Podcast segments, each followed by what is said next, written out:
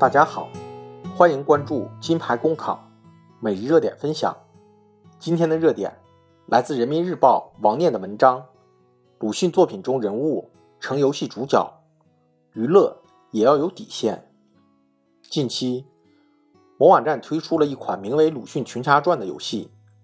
游戏中，为了保卫鲁镇，鲁迅作品中的闰土、阿 Q、藤野先生等人物。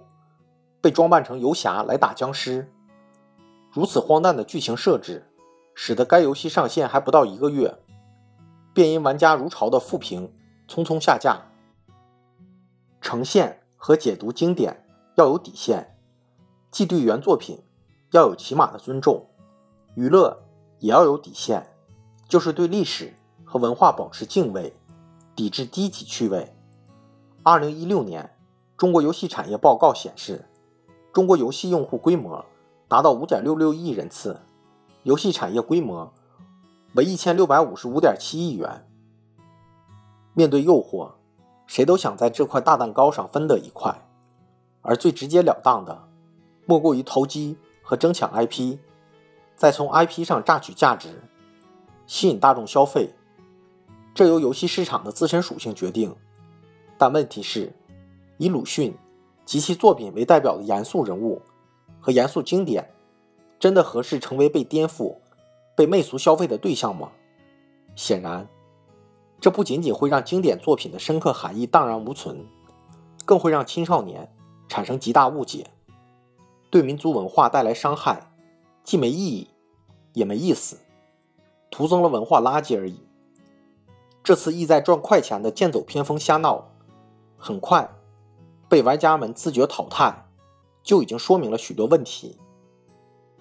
实践证明，优秀的游戏所传递的团队合作、坚持不懈、匡扶正义等正能量，可以让玩家从虚拟世界中摄取精神力量，并投入到现实生活中，如读书、观剧等一样能鼓舞人。作为文化产业的重要组成部分，游戏应该在野蛮生长。和低水平重复的同时，更多的考虑去除产能泡沫，提高整体质量，这才是在竞争白热化中突围的必由之路。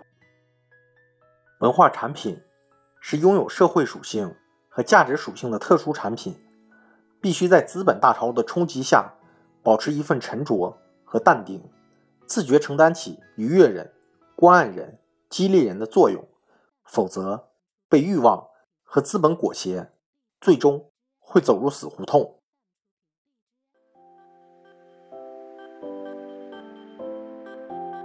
公考路上你不孤单，金牌公考与你相伴。